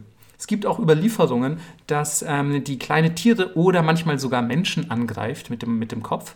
Aber insgesamt sind sie auch ein Yokai, der einfach gerne Leute erschreckt. Die sollen beispielsweise auch den Kopf dann so irgendwie gerne auf dem Fensterbrett legen und dann kommt der so rausgefahren an diesem langen Hals und die erschrecken einfach jemanden, der vorbeigeht oder so. Das ist ganz sympathisch, aber ursprünglich kommt diese Darstellung des Yokai eigentlich von einem Yokai, der Nukekubi heißt. Und das sind fliegende Köpfe. Und die haben sich eigentlich komplett vom Körper gelöst, also komplett vom Hals. Da war einfach nur der Kopf am Abschweben. Und ähm, ich glaube, dieses Rokurokubi hat sich, wenn ich richtig informiert bin, nur dadurch entwickelt, dass die Darstellungen der damaligen Zeit, also die Bilder, die gemalt wurden, ähm, nur falsch interpretiert wurden. Man hat dann wie so ein bisschen so Rauchschwaden dargestellt, die quasi ähm, aus, aus dem Hals kommen und den herumschwebenden Kopf verbinden. Oder manchmal hat man auch gedacht, dass ein Faden Körper und Kopf verbindet, damit oh. die quasi nicht voneinander verloren gehen. Und ähm, das hat man dann auf den Darstellungen fehlinterpretiert und dachte, das ist einfach ein sehr langer Hals. Und so ist dann diese andere Version entstanden. Aber diese mit dem Schwebekopf, da müsst ihr vorsichtig sein, wenn nämlich ein Kopf in euer Zimmer schwebt, kann das sein, dass der euer Blut aussaugen will. So ein bisschen vampirmäßig. Passiert ständig. Ja, ich meine, keine Ahnung, wer kennt das nicht, ist schon mal nachts aufgewacht, schwebender, schwebender Geisha-Kopf so neben deinem Bett. Ey, aber äh, ich hätte, glaube ich, lieber den anstatt die scheiß Mücken. Ja, aber wenn wir schon bei Mücken sind, ne? das ist, das ist eine, eine, eine geschenkte, eine wirklich sehr schön geschenkte Überleitung von Melissa, denn Mücken sind ja im, ähm, im asiatischen Raum durchaus weit verbreitet und man hat auch das Moskitonetz natürlich relativ früh erfunden, aber wie so oft geht das Moskitonetz natürlich kaputt und manchmal kann man sich vielleicht auch gar nicht erklären, wie das kaputt gegangen ist. Und dann denkt sich so, hä, ist doch eigentlich gestern alles noch okay gewesen mit diesem doofen Netz. Was ist denn jetzt passiert? Und natürlich, wer war das? Ein Yokai. Und dieser Yokai, der Ama, äh, Amikiri heißt, der sieht ein bisschen aus wie, Melissa hat gesagt, fliegender Skorpion, ich hätte gesagt fliegender Hummer, aber es ist einfach so eine Art fliegendes kleines Monster mit so Scherenhänden. Und das hat eigentlich keine andere Aufgabe, außer Moskitonetze kaputt zu machen. Das ist relativ banal, aber genau für solche Sachen haben die Japaner eben auch ähm, einen eigenen Yokai erfunden. Und wenn wir schon im Haushalt sind, ähm, es gibt tatsächlich auch die Yanari, das sind quasi ganz kleine Onis, so ein bisschen wie die Borga, glaube ich, könnte man das vergleichen. Und die kommen nachts in dein Haus und schlagen mit ihren äh, silbernen großen Baseballschlägern gegen Dinge und rütteln an Dingen und damit hat man sich quasi so das Dielenquietschen erklärt, weil natürlich alle Häuser waren aus Holz und äh, wenn das Holz sich nachts abgekühlt hat, hat das Haus natürlich krass gequietscht und Geräusche gemacht und ja, das sind die. Ja, finde ich ehrlich gesagt super cute, die Vorstellung. So, so, ein kleiner Oni, der nachts irgendwie ein bisschen Terz macht und du hebst ihn einfach so, so hoch und er zappelt so ein bisschen. Ne? So. Ja. Ich meine Ringe wieder gegen das Glas schlagen. ähm, ich war früher nämlich auch mal ein Janari, aber dann bin ich noch ein bisschen gewachsen. Und, ähm, ich nicht. Ja, das erinnert mich auch tatsächlich, also gerade die im Haus ähm, erinnern mich noch, sorry, ich nicht. ähm, gerade die im Haus erinnern mich natürlich noch ein bisschen an, an, an diesen coolen Setsubun-Brauch. Ich weiß nicht, ob du den kennst, ja. wo, man, wo man quasi die Uni aus dem Haus vertreiben oder entweder, also vertreiben oder fernhalten will. Und man wirft dazu einfach getrocknete Bohnen ähm, ins Haus und aus dem Haus. Und das Coole ist, man wirft in zwei Ecken die glücklich sind und zwei unglückliche Ecken. Also je nachdem, wie sich halt so eine Glücksecke definiert. Tatsache ist auf jeden Fall, an diesem Tag wird viel Bohnenzeug durch die Gegend geschmissen. Und es ist eine riesige Sauerei im Haus. Ist äh, voll nervig, bis man alle gefunden hat wieder und die, und die wegbekommt. Also als ich in, ähm, in Kyoto gewohnt habe, haben wir das sogar im Studentenwohnheim gemacht. Geil. Und dann hattest du einfach ohne Scheiß, ich habe einfach Wochen später noch Bohnen in meinem Zimmer gefunden. Aber hey, ähm, und, und dazu ruft man nämlich äh, Oniwa Soto Fukuwa, äh, Fukuwa Uchi. Und das bedeutet, Uni draußen, Glück drin. Und ähm, ja, das soll eben bedeuten, so, ey, das Haus hier ist geschützt vor allem Bullshit, denn auch hier ist der Uni eigentlich wieder ein Synonym für das Böse insgesamt. Es ist natürlich nicht nur menschenfressende Oger müssen draußen bleiben, sondern einfach das Unglück und Dämonen und, und auch andere Leute, die nachts Lärm machen. Weißt du, was auch ein ziemliches Unglück wäre? Wenn ein riesiger, schmutziger Fuß in deinen Raum kommt und dir befiehlt, ihn zu waschen. Ich wusste so krass, dass du diesen Oni auf äh, diesen Yokai auf deine Liste nimmst, weil es ist einfach einer der absurdesten, finde Ja. ich. Ja, und es ist einfach Ashiari, ähm, Quatsch, Ashiarai Yashiki. Ähm, also Ashiarai ist wirklich Füße waschen. Ähm, und, und es ist einfach, der Oni ist ein, äh, Mann, was habe ich denn? Der Yokai ist ein riesiger Fuß, der einfach mal so in deinem Raum erscheint und sagt, wasch mich. Und und ich finde, das ist so, ich, also ich, manchmal weiß ich noch nicht mal, bei dem weiß ich auch gar nicht, wie das, wie das entstanden ist, diese Legende um, um den Riesenfuß. Aber da frage ich mich auch so, wie kommt man denn auf sowas? So, also was muss man zu sich nehmen? Das ist so richtig, what the fuck, Japan. Ja, aber ich finde ich find ihn trotzdem sympathisch und auch eine eigentlich der legendäreren Uni, wahrscheinlich aufgrund seiner Absurdität, ähm, hat man schon hier und da mal in Filmen oder sogar Spielen gesehen. Voll. Und äh, ein paar, die ihr garantiert auch schon sehr oft in Filmen und Spielen gesehen habt, sind die Tsukumogami. Ja. Das sind Haushaltsgegenstände, die zu ihrem 100. Geburtstag, Happy Birthday, zum Leben erwachen. Ja, manche übrigens, die halten sich nicht immer an die Regeln, manche nämlich auch einfach schon vorher. Vielleicht, wenn irgendwie ihm krasses Leid angetan wurde. Wenn so einem Regenschirm zum Beispiel sehr, sehr krasses Leid angetan wurde, dann verwandelt er sich einfach in ein Oni und äh, in einen Yokai. Und ähm, ja, er ist auf jeden Fall ähm, in der Regel dargestellt, vor allem der Regenschirm, das ist wahrscheinlich der bekannteste der Tsukumogami, ähm, mit einem Auge, einem Mund, aus dem meist eine Zunge heraushängt und ähm, einem Bein auch nur. Und er hat noch so Arme an der Seite und er hüpft dann einfach durch die Gegend und macht Blödsinn.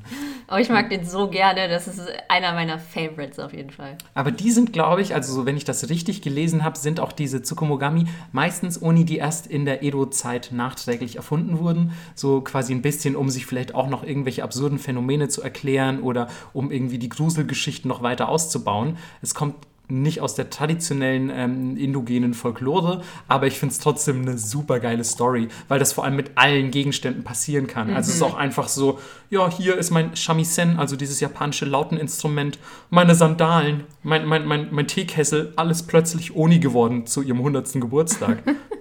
Voll schön. Ja, ich finde es ehrlich gesagt ganz romantisch. Das äh, ist ja auch fast ein bisschen so, also lehrt dich, ähm, Acht zu geben auf deine, auf deine weltlichen Besitztümer, bis sie 100 werden, weil dann verwandeln die sich. Ja, und dann hast du vielleicht einfach so einen Companion. Wäre doch voll, voll gut. Ja, weil mit 100 wirst du auch noch auf krasse Abenteuer gehen. So. Also wahrscheinlich haben die meisten Leute damals weitaus kürzer gelebt. Und es musste über Generationen hinweg vererbt werden, bis sich das Ding überhaupt mal verwandelt hat.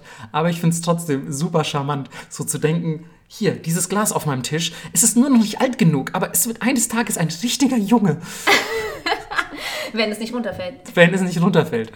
Ich finde es trotzdem sehr schön. Ja, aber es gibt auf jeden Fall noch echt, abgesehen mal von diesen völlig absurden Gegenständen, auch noch andere, so ein bisschen, bisschen undefinierbare ähm, äh, Yokai, die in keine wirkliche äh, Gruppe passen, nämlich beispielsweise auch die Kappa, die ihr sicher schon zu Genüge gesehen habt. Die kommen gefühlt in jedem Anime vor, in dem es auch nur ansatzweise um Yokai geht. Und ja, übersetzt bedeutet der Name so ein bisschen so viel wie Flusskind. Und die sind auch in etwa so groß wie ein Kind. Nur sind sie grüne Wasserkobolde, die oft so eine Art Schildkrötenpanzer auf ihrem Rücken haben, haben so Schwimmhäute zwischen den Fingern oder Krallen eher. Und das, was vielleicht am bezeichnendsten ist, die haben so eine, so eine glatzenartige Aussparung am Kopf, die man Sara nennt, nämlich auch tatsächlich geschrieben mit dem Zeichen für Teller.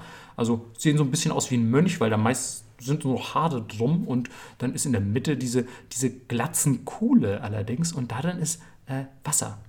Und wenn das Wasser daraus ähm, verschüttet wird, während sie sich außerhalb des Wassers aufhalten, denn in der Regel leben sie in Flüssen und kleinen Gewässern, dann werden sie extrem geschwächt und man kann sie beispielsweise sehr leicht fangen. Und ähm, auch das wieder so eine absurde Vorstellung, weil ich muss dir vorstellen, dieser Kappa kommt aus dem Wasser und läuft so ganz vorsichtig, damit er das, das Wasser auf seinem Kopf nicht verschüttet in seiner, in seiner Aussparung. Manchmal tragen sie angeblich sogar Helme, um das zu Uh. verhindern. Eigentlich sehr schlau. Oh, Endboss. Aber nicht ganz, denn wenn du weißt, also wenn du die Legende kennst, wie du so ein Ding besiegen sollst, dann fällt dir auf, dass die vielleicht doch nicht ganz so schlau sind. Denn man muss sich einfach vor ihnen verbeugen. Kappa sind sehr höflich. Und dann verbeugst du dich vor ihnen, sie verbeugen sich auch. Das Wasser auf ihrem Kopf wird dabei natürlich ausgeschüttet und du hast sie schon besiegt. Mann. Ja, eigentlich voll schade. Die sind auch super cute. Ich mag die voll gerne. Am Anfang fand ich sie ein bisschen suspekt, aber es gibt so viele cute Anime-Versionen Ja. davon. Und ah, ich weiß gar nicht, ob das, ich weiß nicht, ob du das mal gesehen hast. Ich glaube, es war Pack der Yokai, ähm, Natsume Yujincho, für alle, die es nur auf Englisch gesehen haben. Natsume's Book of Friends. Ähm, und der trifft, glaube ich, auch in einer Folge einen Yokai und ist so putzig und er hat eben, glaube ich, kein Wasser mehr im Kopf oder so. Und dann schüttet er mit so einer Trinkflasche einfach da Wasser rein und dann geht es ihm wieder besser und so. Ach, es ist herzzerreißend gut. Was allerdings das Ganze ein bisschen weniger cute macht, ist, dass diese, das muss ich euch einfach mitteilen, dass diese Kappa insgesamt drei Anusse haben und Generell sind sie einfach sehr anusfixiert, weil wenn du an einem Fluss dich hinhockst und Pipi in den Fluss machst, kann es sein, dass er kommt und dir die Leber aus dem Anus zieht. Ja, sorry, aber damit ist auch nicht zu spaßen. Also Ja. wenn, stell dir vor, zu dir kommt jemand in dein Haus und fängt einfach an, auf den Boden zu pissen. So. Ja. Also da würdest du dem auch die Leber durch den Anus ziehen. so wie ich dich kenne zumindest. Und ähm, ja, ansonsten muss man auf jeden Fall zu den Kappa aber noch sagen, in der Regel sind sie zwar ein bisschen hinterlistig und manchmal sagt man ihnen sogar Kindesentführungen und andere Dinge nach, aber wenn du nett zu denen bist, sind sie auch nett. Und dann vielleicht noch ganz zum Schluss noch einer, der ähm, vielen von euch sicher auch schon bekannt ist, der sogenannte Tengu, den man mit Himmelshund übersetzen könnte. Und ja, der hat echt sehr viele unterschiedliche Formen und Darstellungen. Es gibt auch quasi einzelne Tengu-Rassen. Dann gibt es irgendwie große Tengus, es gibt Krähen-Tengus und so weiter. Die werden manchmal dargestellt als ähm, Art Vogelwesen mit so einem Vogelkopf. Manchmal haben sie einen Hundekopf. Meistens haben sie auf jeden Fall gefiederte Flügel. Manchmal sind sie einfach so eine Art Mönch. Ähm, vor allem ab dem 13. Jahrhundert hat sich so sehr die äh, Vorstellung verbreitet, dass sie einfach so eine Art geflügelter Mönch sind. Manchmal haben sie eine sehr lange Nase, die so eine Art Phallus-Symbol darstellt. Und ähm, ja, sind insgesamt einfach böse, böse Dämonen, die in den Bergen wohnen und, und ähm, ja, mit denen eigentlich nicht zu spaßen ist. Also sie wohnen meistens in, in Wäldern auch. Und ähm, man sagt ihnen nach, sie sind beispielsweise sehr, sehr, sehr äh, geschickte Kämpfer und können mit allerlei Waffen umgehen und mit allerlei Kampfkünsten. Und viele äh, Legenden berichten auch, dass sie quasi ähm, äh, streng äh, ver verbunden sind mit der oder eng verbunden sind mit der, mit der Geschichte der Ninja und oft als deren Lehrer fungiert haben und quasi den Ninja ihre Skills beigebracht haben. Und ähm, ja, die, die ganzen Tengu, die haben äh, nämlich auch einen König, der heißt Sojobo und der ist so stark wie 1000 ganze Tengu, obwohl ein Tengu an sich schon tausendmal stärker ist als ein Mensch. Und ähm, der ist in der Regel lustigerweise dargestellt als einfacher Dude. Der hat überhaupt keine Tengu-Merkmale, außer dass er einfach eine sehr lange Nase hat, aber ansonsten ist er einfach nur ein Dude. Und ähm, ist trotzdem irgendwie der superstärkste König aller Tengu. Und ja, mittlerweile hat sich das ein bisschen gewandelt, denn am Anfang waren die eben, wie gesagt, so mega, mega böse und viele Leute dachten sich so, boah, wenn du in den Wald gehst und der Tengu dich holt, dann bist du echt geliefert. Aber mittlerweile verehrt man sie teilweise an manchen Orten Japans sogar als Kami, also als Gottheit oder als Beschützer des jeweiligen Waldes. Und das finde ich eigentlich auch ganz schön. Voll. Ja. So, jetzt äh, haben wir euch so viel von Yokai erzählt und jetzt könnt ihr mal kurz in eurem Kopf ein bisschen rumspulen und überlegen, Mann, wo habe ich denn schon welche gesehen? Hm, vielleicht in Pokémon, also gefühlt ist eigentlich fast jedes Pokémon Yokai. Und äh, auch Animal Crossing ist komplett voll damit. Ne? Der Fuchs, der Verschlagene, dann, es gibt ja tatsächlich, äh, im letzten gab es ja auch einen Kappa, der hat immer sehr perverse, seltsame Sachen gesagt und es war immer ein bisschen weird mit ihm zu fahren. Das ist übrigens sehr lustig, weil ähm, äh, eine, eine Kappa-Legende besagt auch, dass die sehr gerne Frauen unter den Kimono gucken. Ja, Also sie haben sich einfach nur ans Original gehalten, würde ich sagen. Genau, und äh, klar, äh, Tom Nook, Tanuki, ähm, ja, close by, ne? Boah, hat, sieht man irgendwann auch seine Hoden? Bis jetzt noch nicht. Okay, ist bestimmt ein neuer DLC, glaube ich. Wir warten alle aufs Update. Gespannt.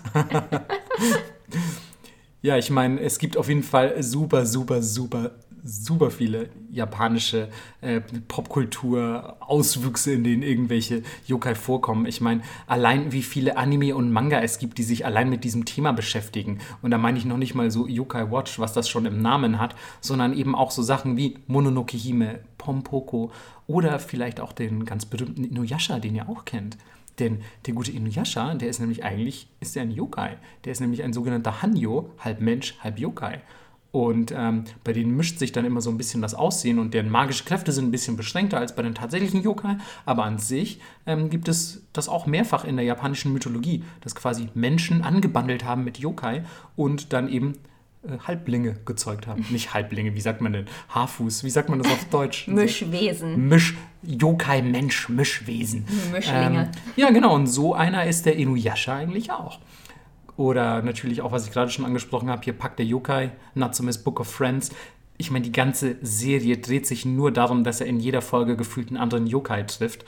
Ich habe, glaube ich, nach drei Staffeln aufgehört zu gucken oder so, aber es war super cute, weil gerade wenn man sich für Yokai interessiert, kann ich das euch mega hart ans Herz legen. Also es ist eine echt schöne Serie. Ja, und der All-Time-Classic Shihiro.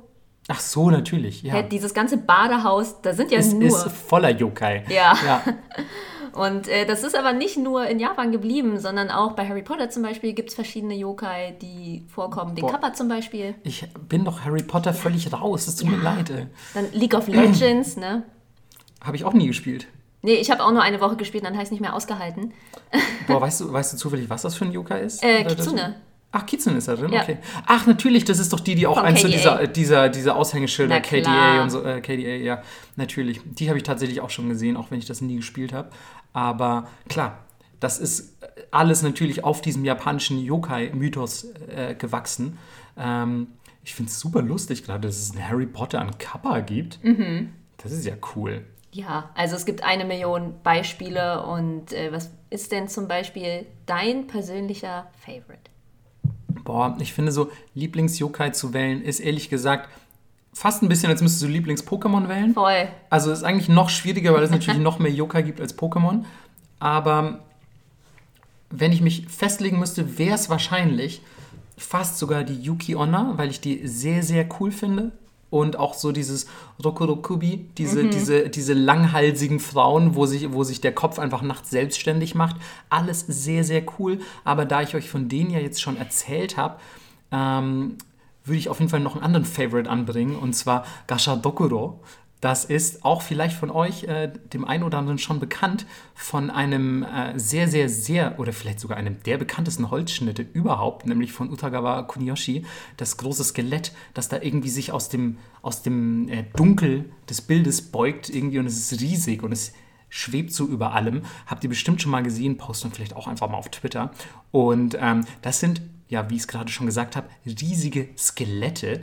Und ähm, das kommt, der Name kommt tatsächlich vom Gachi Gachi. Das ist das Rasseln oder das, das Geräusch quasi, das, das ihre Knochen machen, wenn sie gegeneinander schlagen, dass sie, wenn ihr Kiefer klappert und so weiter. Also dieses, wenn ihr quasi nachts durch, die, durch, das japanische, durch, durch das japanische Land lauft, durch die japanische Natur, durch die Wälder, irgendeine Landstraße entlang und ihr Gachi Gachi hört, dann wisst ihr, dann wisst ihr sofort, oh, hier ist irgendwo ein Riesenskelett. Die sind echt, die sind unfassbar, unfassbar groß, zumindest auf den, auf den Darstellungen, auf denen man sie sieht. Ich habe tatsächlich leider selber nie eins getroffen. Und ähm, und wenn man sie nicht gerade hört, ähm, dann kann es tatsächlich sein, dass es sich gerade von hinten an dich anschleicht. Denn wenn du zur dunkelsten Stunde der Nacht spazieren gehst auf einer japanischen Landstraße und es wirklich komplett still ist, dann schleicht sich vielleicht gerade ein Gashadokuro an dich an, von hinten. Und dann, weil der natürlich sehr groß ist, packt er dich mit seinen Skeletthänden, zerquetscht dich und beißt dir den Kopf ab. Das ist nicht besonders sympathisch. Damn. Das ist ehrlich gesagt eine ziemliche, eine ziemlich krasse Abrechnung. Aber was noch viel schlimmer ist, die Gashadokuro entstehen nämlich aus den unzähligen Knochen toter Soldaten, die mit Hass und Schmerz im Herzen gestorben sind. Und die verbinden sich dann zu einem Riesenskelett. Und dieses Riesenskelett, also Gashadokuro, ist einfach unbesiegbar. Du kannst es, du kannst es einfach mit Waffengewalt nicht bezwingen. Du kannst, ich weiß nicht, wie das mit Atombomben und so ist, aber tatsächlich gelten Gashadokuro als unbesiegbar und sie sterben erst, wenn der Hass, der in ihren Knochen gesammelt ist, durch diese, durch diese wütenden, verstorbenen Soldaten, die auf dem Schlachtfeld gefallen sind, wenn der erlischt. Wenn dieser Hass, Hass erlischt, dann zerfällt Gashadokuro in sich zusammen. Wow.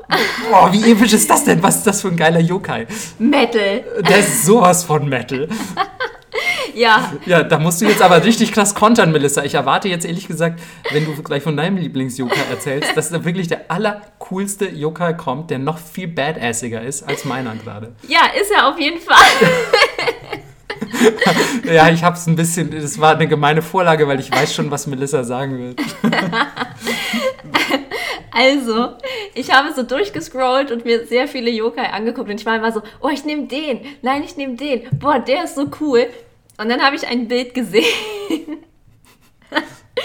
von einem Yokai, der einfach so die Hände hochzieht und so, ja, die Schultern auch und so ein bisschen guckt wie, ja, da kann ich jetzt auch nichts machen. Und es ist eine Mischung aus Hund und Affe. Und jedes Bild, was man von ihm findet, da sieht er genauso aus. Er macht immer die gleiche Geste und es ist einfach so ein Walking Meme. Ich werde es auch auf jeden Fall auf Twitter posten. Er sieht halt auch einfach aus wie dieses Shrug-Emoji, ne? Also Ja. es ist einfach so, oh, sorry, weiß jetzt auch nicht, was ich machen soll. Ja, ist jetzt halt so. Ja.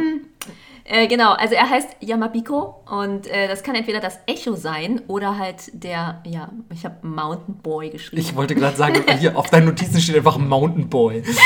mit I Ja. anstatt Y. Und ähm, der wohnt in den äh, Wäldern, die auf Bergen sind und chillt da in seinem Kampferbaum rum. Und wenn ihr in den Bergen seid und irgendwas ruft und dann hört ihr so ein ja, verzögertes Echo, was zurückkommt und es ist so ein bisschen verzerrt und hört sich anders an als ihr, dann ist das der Yamabiko. Und die Stimme ja, ist von ihm, was ich total süß irgendwie finde. Und die sind Meister der Geräuschnachahmung und sie können nicht nur Stimmen nachahmen, sondern auch Autos und Bahnen, was ich ziemlich witzig finde, weil Okay, da das gibt muss es ja... anscheinend schon neue, neuere Ja. Erfahrungen, die man in der Moderne gemacht hat. Also auf jeden Fall äh, Yamabiko 2.0. Und äh, er kann auch natürliche Geräusche nachmachen, Vogelgezwitscher und so ein Kram. Mhm. Und manchmal gibt es auch einfach einen lauten, schrillen Schrei. Kann ich mega nachvollziehen. Der, äh, da hat er einfach genug, der Yamabiko. Ja. Ist einfach mal wieder, oh Gott, Jungs. Aber ist der, also weißt du zufällig, ist der irgendwie böse? Will der, will, der mir, will der mir irgendwas tun? Also warum macht er meine Geräusche nach? Was soll das? Was ist das für einer? Ist das wieder so einer, der einfach nur aus, aus Jux und Dollerei den Menschen ein bisschen triezt? Ja, voll. Und äh, man muss aber unterscheiden, kommt das Echo vom Berg, dann ist er es nämlich, oder kommt das Echo aus dem Wald, dann sind es die äh, Kodama. Kodama. Oh. bin ich sofort, also für alle, die das nicht wissen, Kodama sind diese kleinen Dudes, die bei Prinzessin Mononoke in, im Wald auf den Bäumen sitzen. Diese unzähligen Hunderte und Hunderte von kleinen, ja, Geisterjungs, nenne ich sie einfach mal, Go Ghost Boys, würdest Ghost du sagen. Ähm, die sitzen da rum und das sind die Kodama. Und wenn die, ach so, die quasi, die machen das Echo dann aus dem Wald. Ja, Okay. Das ist aber auch sehr cute. Arbeitsteilung. Aber finde ich auch super gut. Also, weißt du, er hat ja auch sowieso schon anscheinend viel zu kämpfen mit dem Live an sich. So, das ist nämlich seiner Geste, die er immer so macht. Ich finde es auch einfach sehr gut, dass man den bisher den Überlieferungen zufolge nur so gesehen hat. Ja, Also quasi, vielleicht ist es auch einfach ein angeborener, äh, äh, wie sagt man, motorischer Fehler. Er kann nur, er kann nur diese Bewegung. nee, er, er, ist einfach, er hat einfach aufgegeben. Fair enough. Das kann, das kann man ihm einfach nicht, nicht verübeln. Aber ganz im Ernst, du machst das Echo in den Bergen. Was rufen die meisten Leute? Ihren Oh Namen nein. und irgendeinen Bullshit. Ich wollte ja sagen, die rufen noch Penis. Einfach. ja, genau. Und du musst das dann immer zurückgeben. Da würde ich auch so eine Geste machen. Oh Mann, ey, ganz ehrlich, jetzt kann ich den Yamabiko plötzlich ziemlich gut verstehen. Wenn euch das alles sehr interessiert hat und ihr gerne noch mehr wissen möchtet, dann äh, lege ich euch The Book of Yokai ans Herz von Michael Dylan Foster. Da gibt es viel Geschichte und einfach, ja, viel Hintergrundwissen. Ja, ich finde auf jeden Fall, wenn wir gerade schon bei Büchern sind, sollte man vielleicht auch noch das Gasse Ichaki Yagio erwähnen. Das habt ihr jetzt wahrscheinlich auch alle schnell mitgeschrieben, hoffe ich doch. Ähm, das ist quasi ähm, die, die abgebildete Version, also die, die, die, ähm, die Bilderversion, das Lexikon dieser 100 Dämonen Nachtparade. Und ähm, da findet ihr ganz, ganz tolle Illustrationen dieser Yokai und einfach echt auch Beschreibungstexte und einfach das ist super interessant, einfach sich da mal durchzuklicken, was es alles für absurde Yokai so gibt. Ähm, es gibt allerdings verschiedene Versionen, denn einerseits äh, gibt es eine, eine ähm, adaptierte englische Version, die auch ähm, neuere englische Illustrationen hat, soweit ich richtig informiert bin, und auch englische Texte und so. Und dann gibt es natürlich noch eine ähm, japanische Version, die eher so ähm, diese, diese ähm, schriftrollenartigen Illustrationen beinhaltet. Die finde ich persönlich sogar noch ein bisschen cooler, weil die eben teilweise diese Oldschool-Absurdität haben. Aber wenn ihr einfach ein cooles Yokai-Übersichtswerk haben wollt, dann ähm, findet ihr das relativ easy, wenn ihr einfach nach dieser Night Parade of 100 Demons äh, sucht auf Amazon und Co. Und falls ihr einfach sagt so, ey, ich habe überhaupt keinen Bock, hier irgendwas zu kaufen, Melissa und Marco, lass mich mal in Ruhe, äh, Konsum stinkt voll, dann könnt ihr auch einfach auf yokai.com gehen. Das ist eine echt, meiner Meinung nach, relativ übersichtliche und sehr umfangreiche Datenbank über alle möglichen Yokais, die es so gibt. Und also zumindest über sehr viele der Yokai, die es so gibt. Alle sind es sicherlich nicht. Das einzige Problem, das ähm, oder das einzige Problem, die einzige äh, Anforderung, die ihr quasi ähm, im Kopf behalten müsst, ist, dass das alles auf Englisch ist. Das heißt, wenn ihr auch die Beschreibungstexte und so lesen wollt, dann sollte ja euer Google-Übersetzer sehr gut sein oder ihr solltet ein paar Englisch-Skills mitbringen. Ich glaube, das kriegen die meisten schon hin. Ja. Und äh, wenn ihr sagt, ich will nicht lesen, ich will lieber was gucken, dann habe ich einen Film, den ich euch sehr ans Herz legen kann, wenn ihr japanischen Trash mögt und Musicals und Sex und Yokai. Und die Musik von Stereo Total ist, ist der Film Underwater Love. Und es ist, ähm, ja, wie kann man es beschreiben? Ein Hentai-Musical und der Hauptdarsteller, einer der Hauptdarsteller ist ein Kappa. Ich habe auch einfach noch nie die Kombination Hentai-Musical gehört. aber ich bin jetzt schon interessiert. Ich gesagt, ich habe von dem Film noch nie gehört, aber er klingt super.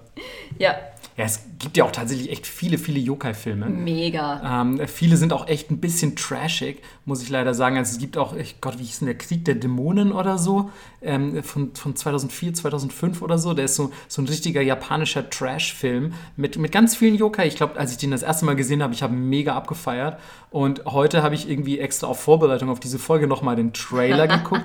oh Gott, ist der schlecht gealtert. Das sieht so scheiße aus ähm, würde ich euch fast von abraten. Aber es gibt tatsächlich aus den 60ern und 70ern manche coole japanische Filme. Da ist dann auch noch nicht alles mit CGI ja, und genau. so, sondern es ist noch so alles handgemachter Horror. Oder was heißt Horror? Manchmal ist es auch ein bisschen klamaukig und komödienhaft. Aber es ist einfach super cool, weil die dann eben doch die, die, ähm, die Yokai irgendwie relativ detailgetreu und original abbilden. Möchtest du denn jetzt das Wort der Woche abbilden? Abbilden lieber nicht. Doch, ähm, auf Twitter. Gut, guter Einwand. Auf Twitter wird es natürlich wie so oft abgebildet ähm, mit Kanji und allem drum und dran, aber wir verraten euch jetzt natürlich erstmal, was das Wort der Woche überhaupt ist. Denn passend zu unserer Folge, wir wollten nicht Yokai nehmen, das wäre ein bisschen plump, haben wir Bakemono genommen. Auch das hat der eine oder andere vielleicht schon gehört, denn es bedeutet Monster, also ein sehr gängiges Wort eigentlich im Japanischen. Und ähm, kennen manche vielleicht auch noch von der etwas abgewandelten Version Obake aber Bakemono an sich, sehr, sehr einfach übersetzt, ähm, ist eine Sache, die sich verändert oder verändert hat. Denn die Kanji sind einfach verändern, Wandel und Sache. Und das beschreibt quasi alles, was sich wahrscheinlich von der Normalität wegbewegt hat zu etwas Monströsem hin oder zu etwas anderem. Manchmal ist es ja einfach schon ein Monster, wenn man es irgendwie nicht kennt. Und ja, das war es dann erstmal von uns für heute. Wir hoffen echt, die Yokai-Folge hat euch gefallen und die nächste kommt bestimmt. Nämlich in zwei Wochen. Bis dann. Ciao.